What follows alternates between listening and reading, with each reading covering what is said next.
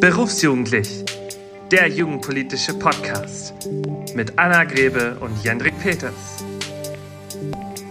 Hallo und herzlich willkommen zur vierten Folge unseres Podcasts Berufsjugendlich. Mein Name ist Anna Grebe. Und ich bin Jendrik. Wir freuen uns total, euch heute mit einem Thema beglücken zu dürfen, das ganz viele Menschen beschäftigt äh, zum jetzigen Zeitpunkt, die lokale Demokratie, die kommunale Politik. Jendrik, wo ist eigentlich der Februar hin? Ich finde es total krass. Es ist wirklich ein kurzer Monat. Wenn ich überlege, wir haben jetzt fast schon März, es war wahnsinnig viel los und waren nicht praktisch erst gestern diese großen Demonstrationen für Demokratie und gegen Menschenfeindlichkeit. Und irgendwie, naja, es ist dann doch schon eine Weile her. Was denkst du denn so? Schon eine Weile her und dabei ist der Februar ja noch einer der längsten, die wir alle vier Jahre haben. Ne? Und trotzdem fühlt sich ja, so schnell um einen an. Tag, ja klar. Ja, äh, Hunderttausende, viele von euch, auch die uns jetzt zuhören, vermutlich, waren echt in den vergangenen Wochen auf der Straße für eine lebendige, für eine bunte, für eine tolerante Demokratie auf ganz vielen Plätzen dieses Landes. Man hat auch viel bei Social Media gesehen. Ich freue mich immer, wenn ich da Menschen sehe, die, die sowas teilen und wo Menschen überall aktiv sind. Wir waren auch unterwegs. Anna, ich habe gesehen, du warst auch auf einer Demo. Ähm, ich war in Essen hier unterwegs und habe einfach mal nachher so ein Video bei TikTok davon gepostet und habe da so das erste richtige Mal erlebt, was dann passiert, dass innerhalb von einer Stunde 100 Kommentare mit ganz vielen blauen Herzen kamen und du bist ein Schaf und mein Beileid und äh, gut zu wissen, wie die Mitschuldigen aussehen. Also ganz viel auch Krass. Bots, Bots Ja. von der von, von, von rechter Seite, von, von AfD-SympathisantInnen. Also das war schon eine spannende Erfahrung einfach in dem Fall. Und da vielleicht, äh, da mir das erlaubt, wir müssen äh, lauter sein. Wir anderen müssen Ja, viel lauter sein und ja, dagegen gehen und Social Media noch viel mehr als Feld begreifen. definitiv, ja. Was ich mich frage bei den ganzen Demos, die ja ein Output haben, also wir, wir sehen ja, in manchen Umfragen geht es zurück, in anderen auch nicht, aber es bewirkt ja was. Flacht dieses Engagement jetzt eigentlich ab? Also werden es jetzt weniger Demos? Sind die Leute irgendwann demomüde, obwohl die Gefahr ja nicht geringer wird? Also wir müssen ja jetzt eigentlich dranbleiben. Ähm, alle reden über Demokratie und wie man sie stärken kann und wie man jungen Leuten das auch beibringen kann. Aber wenn wir dann mal auf die Rahmenbedingungen schauen, Anna, dann stimmt das ja auch irgendwie nicht. Also wo ist eigentlich sowas wie ein Demokratiefördergesetz? Wo ist eine auskömmliche, wo ist eine stabile Finanzierung für Jugendverbände, für politische Bildung? Ja, ich glaube, das ist das, was mich gerade auch immer wieder so ein bisschen wurmt, wenn ich äh, höre, wie Menschen darüber sprechen. Wir müssen jetzt viel mehr in die Demokratie investieren, viel mehr in politische Bildung investieren und vor allen Dingen sowas von Bundestagsabgeordneten kommt oder von Ministerinnen. Und ich denke so, ey Leute, ähm, wir haben un- noch nicht mal die jugendpolitischen Vorhaben im Koalitionsvertrag der Ampel genauer angepackt. Ne? Also zum Beispiel die Wahlaltersenkung auf 16 bei den Bundestagswahlen. Ich bin mir nicht sicher, ob das noch kommen wird. Obwohl klar ist, dass dies dazu beitragen könnte, dass junge Menschen sich eben auch als politische Subjekte in einer starken Demokratie wahrnehmen. Dafür braucht es übrigens eine Zweidrittelmehrheit im Bundestag, da es sich um eine Änderung des Grundgesetzes handeln würde. Und irgendwie scheint es da Parteien zu geben, die ich jetzt nicht namentlich genauer nennen möchte, das Voldemort-Prinzip, ähm, die haben damit ein Problem. Und zwar schon lange. Ja, und deshalb bin ich mir nicht sicher, ob das noch in dieser Legislaturperiode kommen wird.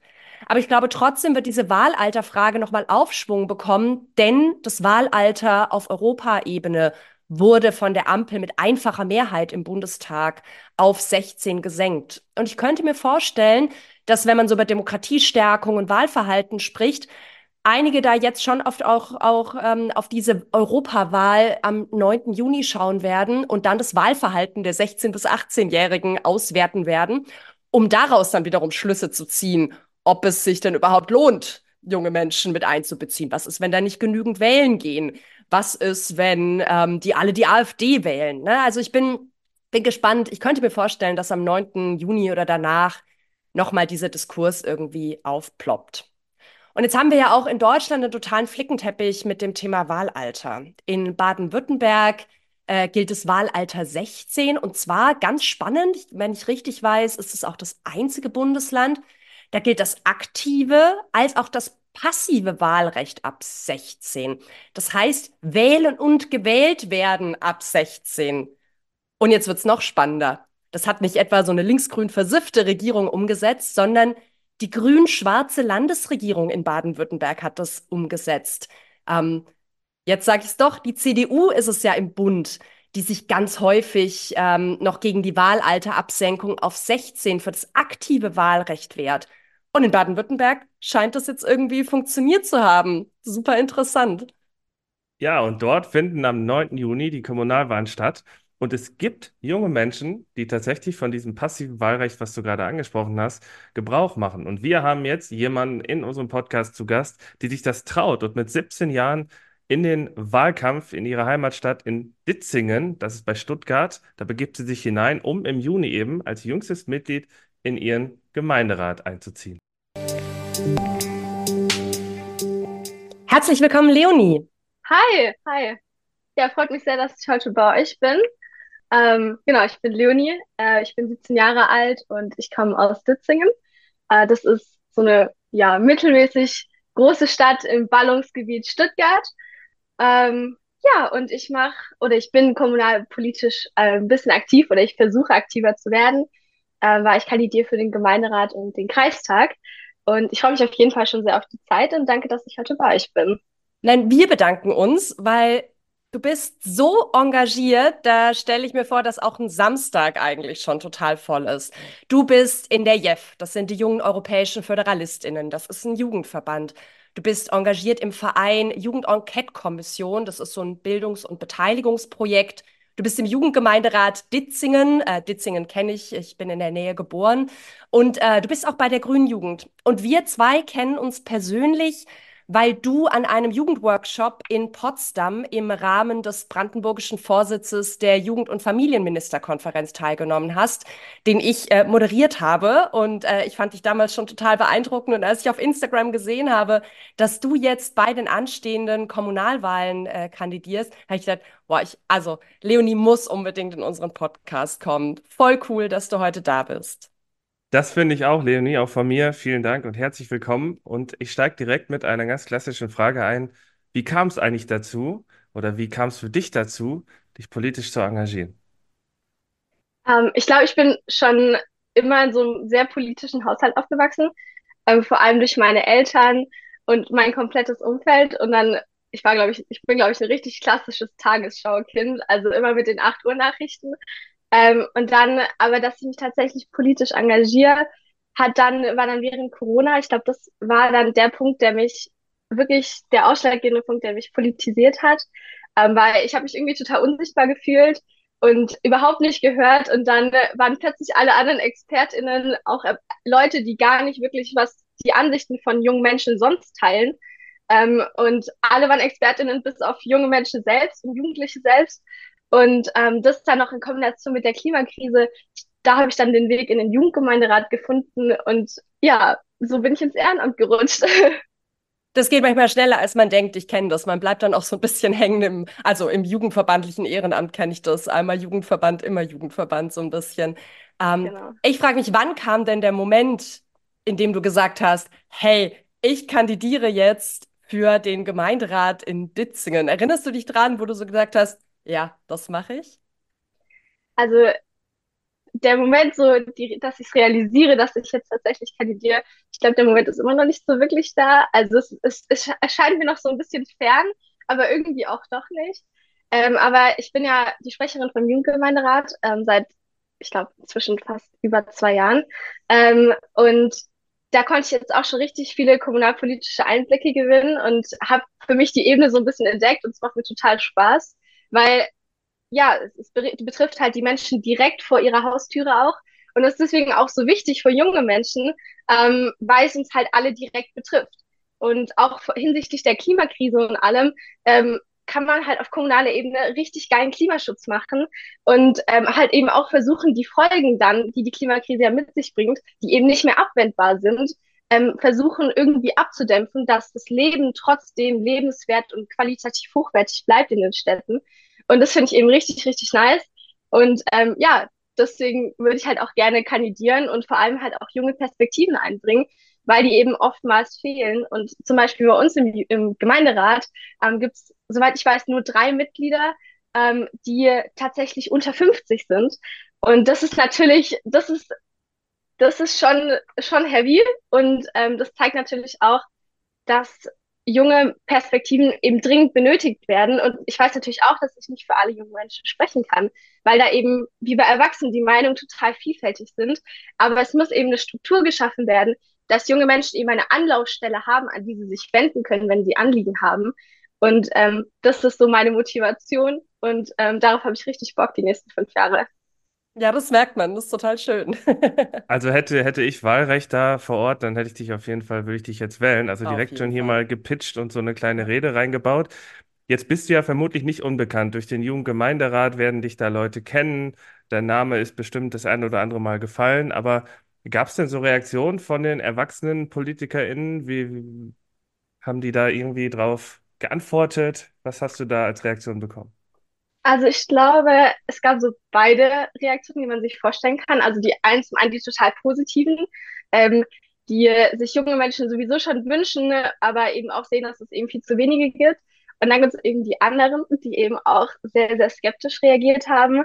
Ähm, und ich glaube, das ist ein Phänomen, was aber ja überall bekannt ist und auch überall vorkommt, ähm, weil junge Menschen irgendwie pauschal Kompetenz abgesprochen wird, ähm, nur weil sie eben jung sind und noch nicht die Lebenserfahrung mitbringen könnten, die jetzt irgendeine Person, die, ich weiß nicht, 50 Jahre älter ist, vielleicht im Laufe dieser 50 Jahre gesammelt hat.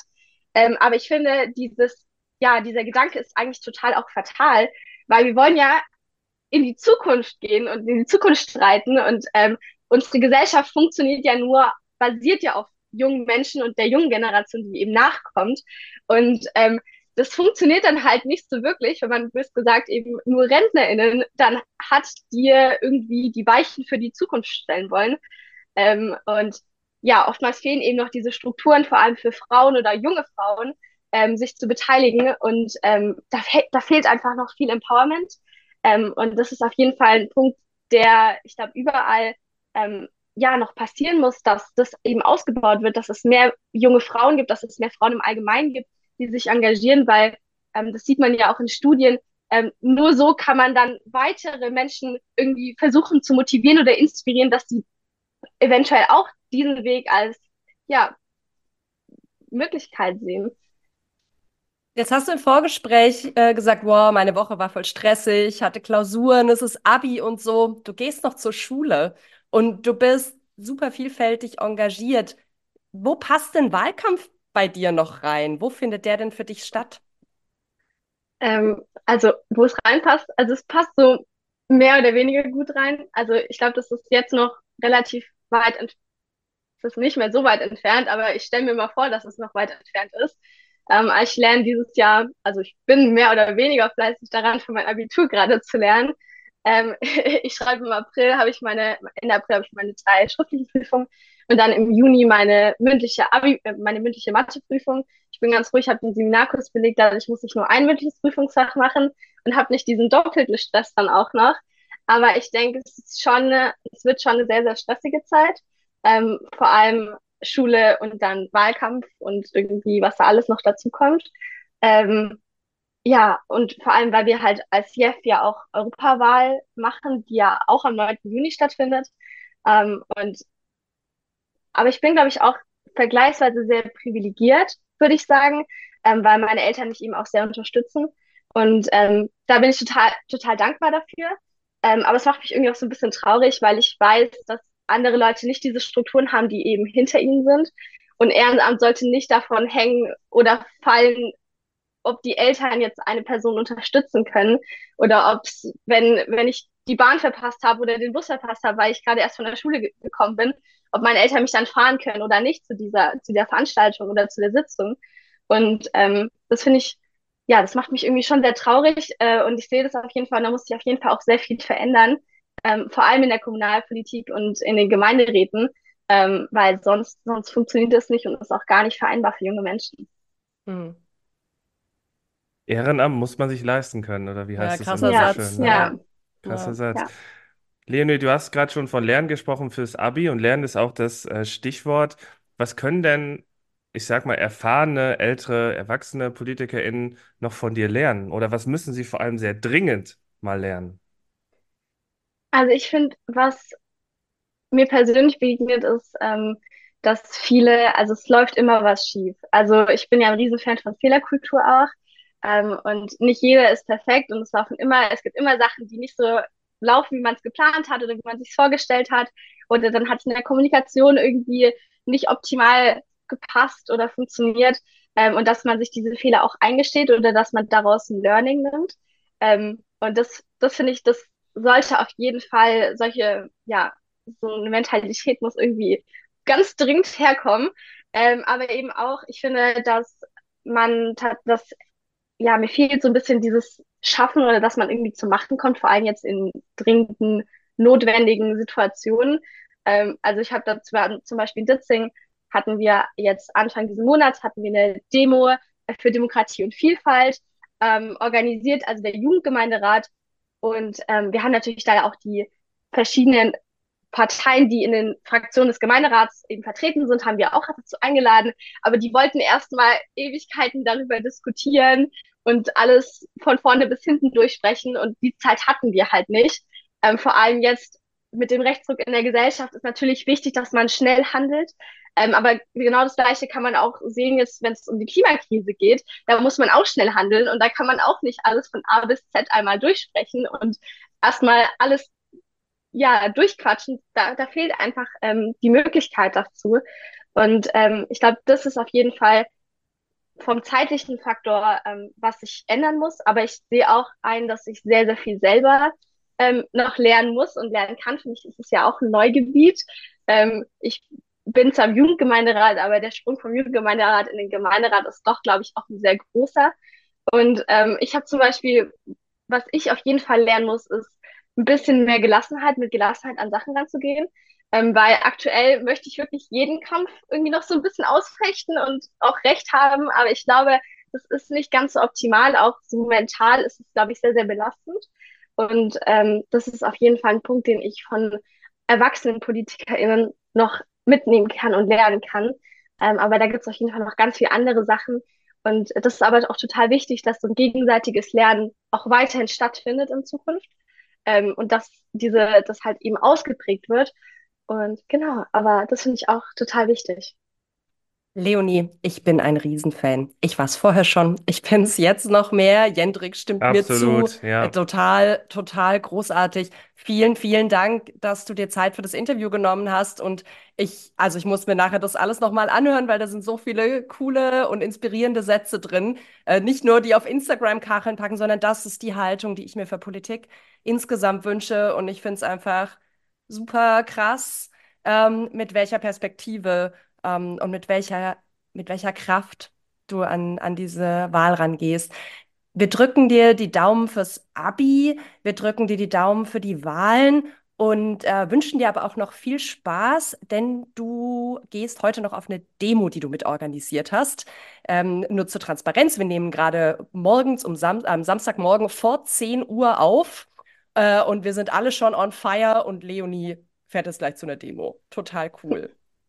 Pass gut auf Ja, danke, auf. dass ich da war. Danke. Super gerne. Bis dann. Ciao. Tschüss. Bis dann. Anna, ich bin beeindruckt. Wahnsinn, was Leonie da in den vergangenen Minuten erzählt hat. Äh, mich hat sie damit total abgeholt. Aber auch mit 17 diese Art zu haben, sich dahinzustellen und zu sagen, das möchte ich, dafür stehe ich, das brauchen wir, das kann ich lernen, das können aber auch andere von mir lernen. Fehlerkultur, äh, das finde ich wirklich großartig. Ich Ähm, finde die auch total super. Also ich meine das völlig ernst. Ich bin großer Fan von jungen Menschen, die sich politisch engagieren. Ich bin auch von allen, die sich verbandspolitisch engagieren, Fan, aber Kommunalpolitik ist halt für junge Menschen immer noch ein total besonderes Feld. Leonie hat es auch selber angesprochen. ist einerseits das Alter, ne, jung zu sein, noch nicht so erfahren zu sein. Sie formuliert es ja total positiv. Sie hat noch was zu lernen, ne? Also sie, sie ist da auch total offen damit aber sie ist eben auch ähm, eine junge Frau. Und das finde ich total interessant. Das ist ein Thema, das mich sehr beschäftigt, zu dem ich auch gerade viele Interviews führe für ein Publikationsprojekt. Was ist, wenn junge Mädchen, junge Frauen sich beteiligen wollen? Spielen da gegenüber der Kommunalpolitik nicht gleich zwei Diskriminierungsformen eine Rolle? Nämlich einerseits Sexismus, ne? Also Kommunalpolitik ist total männlich geprägt und Adultismus. Ja? Die jungen Leute, die wissen ja noch gar nichts, sie können ja noch gar nichts. Und ich finde es super gut und mutig als junge Frau, sich in der Politik zu engagieren. Und du hast es ja vorhin auch gesagt, so die blauen Herzen bei dir unter dem Video von TikTok. Der digitale Hass ist einfach auch total groß gegenüber jungen Frauen, die sich engagieren. Wir sehen das ja auch bei großer Politik. Also es sind ja nicht nur ähm, Jugendgemeinderatsmitglieder oder Verbandlerinnen, die das abbekommen oder zivilgesellschaftlich organisierte Personen wie Luisa Neubauer, sondern also wer sich mal die Kommentare unter Posts von Ricarda Lang, der Grünen-Vorsitzenden, anguckt, das ist, also, das schockiert mich jedes Mal aufs Neue. Und deshalb finde ich es einfach besonders mutig und unterstützenswert. Also, ich finde es immer einfach zu sagen, ja, du bist so mutig. Ich finde, wir müssen es unterstützen. Wir müssen unterstützen, dass junge Frauen in die Politik gehen und ähm, breite Netzwerke bilden, um ähm, die, die, ihnen zu helfen. Ja. Absolut. Und was ich spannend finde, dass sie ja ein wunderbares Beispiel dafür ist, dass kommunale Jugendbeteiligung äh, wirkt in dem Sinne, dass es ein Sprungbrett sein kann, um später dann in die kommunale Politik zu gehen. Beziehungsweise was heißt später? Mit 17. Ja, sie ist im Jugendgemeinderat, ähm, sie ist in verschiedenen Jugendverbänden aktiv, also hat auch viele verschiedene Ämter, wo ich mich übrigens frage, wie sie das so jongliert. Also auch da nochmal großen Ihr Respekt. Tag hat mehr als 24 Stunden. Ja, absolut. Auch da können wir beide ja auch äh, gut, gut anknüpfen. Aber das bringt mich wirklich zu der Frage, oder eigentlich bin ich auch davon überzeugt, Jugendverbände sind doch irgendwie auch ein Sprungbrett, ähm, sich dann irgendwann mal in der Politik zu engagieren, also in der, in einer Partei zum Beispiel oder auch parteilos auf eine Art und Weise, sich aber in die demokratischen Strukturen wie ein Gemeinderat, ein Stadtrat reinzubegeben. Und das ist doch auch einfach eine große Stärke. Ich kenne viele Personen, die im Jugendverband gelernt haben, wie sie ihre Anliegen durchsetzen, wie sie demokratische Prinzipien auch einfach auf einer formellen Ebene nochmal zu spielen lernen. Das ist ja auch eine Art von Game, finde ich manchmal, ne, wo man die Spielregeln einfach kennen muss. Und das lernen die Leute bei uns, das lernen die Leute in den Jugendverbänden. Und ich finde es immer wieder schön zu sehen, wenn man auch von gestandenen PolitikerInnen hört, ich habe äh, mich sozialisiert in dem und dem Jugendverband, ich komme aus der Jugendverbandsarbeit. Das zeigt doch, Anna, es wirkt. Ja, und trotzdem würde ich mir viel häufiger wünschen, dass äh, PolitikerInnen auch sagen, dass sie aus dem Jugendverband kommen. Also unter uns gesagt gibt es immer noch viele PolitikerInnen, wo man das so ähm, ganz zufällig übrigens in Podcasts erfährt. Ne? Ich höre ja selber total viele Podcasts und ha, bin immer wieder erstaunt, wenn dann so, ja, ich war mal Mitglied in einem, so einem katholischen Jugendverband. Ich denke so, ja, Mann, du bist jetzt Minister oder Ministerin. Dann sag das doch auch mal laut, ne? Jugendverbandsarbeit wirkt.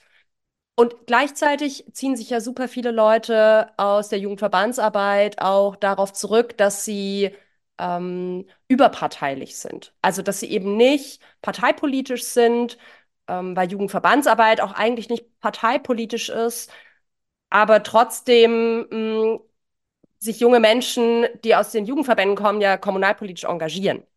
Und es geht, da gibt es Möglichkeiten. Man muss sich nicht gleich aufstellen lassen auf irgendeiner Liste irgendeiner Partei, sondern man kann zum Beispiel auch über Jugendringe, mein Lieblingsthema, über Jugendringe sich engagieren. Also man kann auch so äh, in den Jugendhilfeausschuss äh, gehen. Man kann auch so zu Anhörungen gehen. Man kann Kommunalpolitik mitgestalten, auch als Jugendverbandlerin, auch als Mitglied eines Jugendgremiums, eines Jugendparlamentes. Man muss dafür nicht in Parteien gehen, aber also ich halte es schon für wichtig, dass Verbände anfangen und junge Menschen in Vereinen anfangen, sich damit auseinanderzusetzen, wo es gute Schnittmengen gibt zwischen Parteipolitik und äh, Jugendpolitik, die eher verbandlich oder zivilgesellschaftlich gedacht wird. Ich glaube, da ist mehr möglich.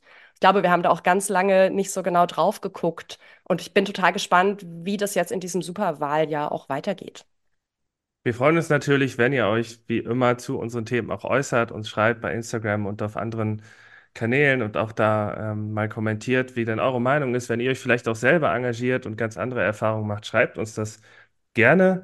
Und Engagement ist auch so der, die Brücke zum Ausblick. Ja, wir schauen ja immer zum Ende der Folge darauf, was steht eigentlich jugendpolitisch in den nächsten beiden Wochen an. Und ich freue mich sehr, Anna, dass wir uns nächsten Dienstag in der schönsten Stadt im Ruhrgebiet, nämlich in Essen, sehen. Ach ja. Und Essen. dort, ja, das darf, ich, das darf ich hier immer wieder sagen. Ja, darfst Und du. es ist äh, nämlich ein Vernetzungstag zum Thema äh, Ganztag. Wir hatten in der letzten Folge, in Folge 3, könnt ihr auch noch nachhören natürlich, ähm, über Chancen und Herausforderungen des Rechtsanspruchs des Ganztagsförderungsgesetzes für die Kinder- und Jugendhilfe oder auch speziell der Jugendverbandsarbeit gesprochen. Und darum wird es nächsten Dienstag gehen. Ja, ich freue mich total.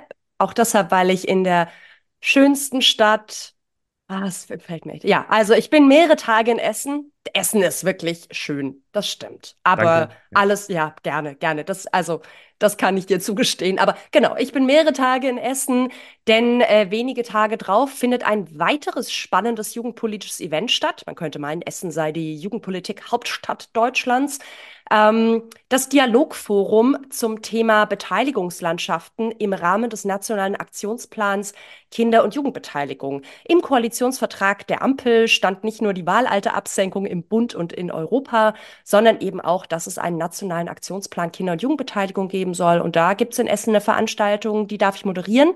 Und da freue ich mich sehr drauf, nicht nur weil da die ganze NRW-Bubble der Jugendpolitik am Start ist, sondern weil Beteiligungslandschaften, also haben wir ja gerade drüber gesprochen, es braucht vielfältige Beteiligungsmöglichkeiten auf kommunaler Ebene. Ähm, das ist ein sehr wichtiges Thema, das mir äh, sehr am Herzen liegt. Da werden wir uns auch sehen, Anna. Und ich bin am selben Tag vorher noch im Landtag NRW. Da gibt es ein jugendpolitisches Frühstück und da bin ich auch sehr gespannt, ein bisschen vernetzen, Lobbyarbeit für junge Menschen zu machen. Das liegt nächste Woche an und du bist, glaube ich, auch dann noch in einem Landtag wieder. Nee, ich war, ich war ähm, jetzt ähm, gestern, äh, heute ist Samstag, gestern war Freitag. Gestern war ich im wunderschönen Landtag in Mecklenburg-Vorpommern. Das ist ein Schloss, das ist das Schloss in Schwerin. Und ich bin im April im Landtag in Bayern. Und ich würde sagen, äh, wir erobern jetzt so Landtag für Landtag. Schauen wir mal, wie es weitergeht, äh, welcher Landtag als nächstes kommt. Also jugendpolitisch ist dick was los. Und ich freue mich total, euch, die ihr zuhört, auch auf dem ein oder anderen Event zu sehen. Genau, und damit sind wir am Ende der vierten Folge angelangt. Wir danken euch sehr fürs Zuhören. Wir freuen uns, wenn ihr uns abonniert, wenn ihr unseren Podcast teilt, wenn ihr uns Sterne und Punkte auf den verschiedenen Plattformen gebt und eben euch daran beteiligt an den Themen, uns eure Meinung dazu schickt. Bei Instagram medien.politik.partizipation bei Anna und bei mir ist es Ed Erjendrik. Da freuen wir uns drauf. Und wann hören wir uns wieder, Anna? Wir hören uns wieder am 11. März drei Tage nach dem internationalen feministischen Kampftag, bei manchen auch der Frauentag genannt. Äh, ich freue mich total, weil ich werde von einem anderen Kontinent zugeschaltet sein. Seid gespannt, von wo. Jendrik, wir sehen uns nächste Woche. Mach's Bis ganz gut. Woche. Macht's gut. Bis Tschüss. dann. Tschüssi.